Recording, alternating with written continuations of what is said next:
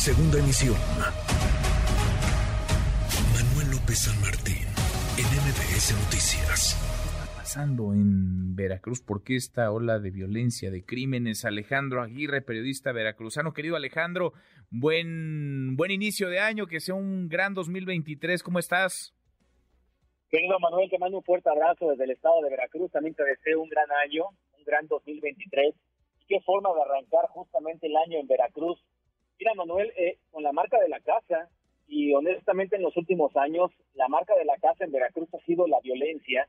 Y hablabas de una terca realidad, sí, efectivamente, terca realidad, pero también cerca de las autoridades, Manuel, aquí en Veracruz, porque a pesar de lo que acaba de reportar nuestra compañera, acá insisten en decir que los homicidios dolosos van a la baja mm. y que nos vamos a dar cuenta en breve de ello. Homicidios dolosos, ojalá si fuera, y me encantaría reportarte y analizarte este tema en mi estado. Lo cierto es que no es así. Ya escuchábamos nuestros números, escuchábamos las cifras, otro alcalde asesinado en el estado de Veracruz. Aparte de ello, eh, todo parece indicar que ajuste de cuentas en la delincuencia organizada en la zona norte del estado, en Poza Rica, en Coatzincla, el primer feminicidio, ya con como tal confirmado en Coatzacoalcos, una terca realidad en Veracruz, Manuel, pero también una terca autoridad que se niega a aceptar una realidad que es a todas luces apabullante y es que la violencia sigue creciendo en el estado de Veracruz. Pues sí, esa, esa es la realidad y ahí están los dos más allá de las cifras que se pueden eh, maquillar o que se puede eh, jugar con ellas, se pueden tratar de construir realidades, está la narrativa desde luego y vaya, estamos acostumbrados a que los gobiernos, es el de Veracruz y otros, hablen siempre de una disminución en los homicidios, pero si fuera realidad esa disminución, pues ya no habría homicidios a estas alturas, ni en Veracruz, ni en el, ni en el país. ¿A qué atribuir esto, Alejandro? Porque en teoría pues eran días déjame plantearlo así, entre comillas, tranquilos, ¿no? Tranquilos en donde pues uno pensaría hasta los criminales tienen familia y deseos de festejar eh, las eh, fechas de fin de año con, con ella. ¿Qué está pasando? ¿De, ¿De qué hablamos? ¿Es un enfrentamiento aún entre bandas criminales, que digamos es la salida fácil en el terreno de la explicación desde el gobierno, es eh, parte, digamos, de una ola de podredumbre que viene desde hace tiempo. ¿Qué pasa? ¿Qué pasa en Veracruz? ¿Quién contra quién? ¿Quién choca con quién? Fíjate, Manuel, que en este discurso ya tan trillado gubernamental, y que no solamente es de de Cuitlagua García, sino también de gobiernos anteriores en Veracruz, porque no hay que cargarle la mano solamente a un discurso ya tan usado, tan manoseado aquí en Veracruz, también en tiempos de Miguel Ángel Júnior, también en tiempos de Javier Duarte. Lo cierto es que las cosas siguen así.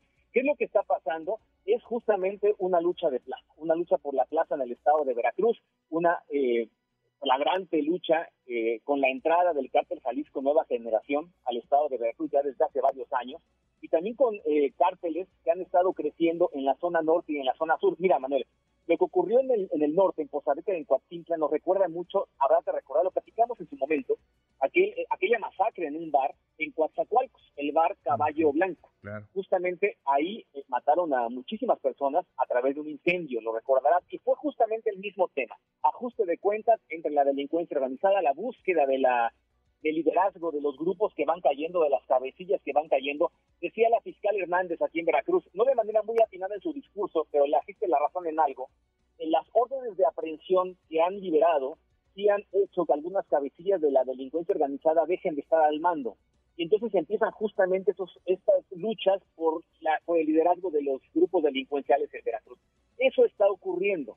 Ahora, lo que está pasando con el alcalde, por ejemplo, el alcalde que asesinaron a Rafael Delgado y otros que han matado en los últimos meses ahí en la zona centro, dice García Jiménez, el gobernador, y lo desdichó así, que todos esos asesinatos tienen que ver con la delincuencia organizada. De momento me recordó, Manuel, ¿te acuerdas aquella frase de Javier Duarte que dijo a los periodistas, pórtense bien?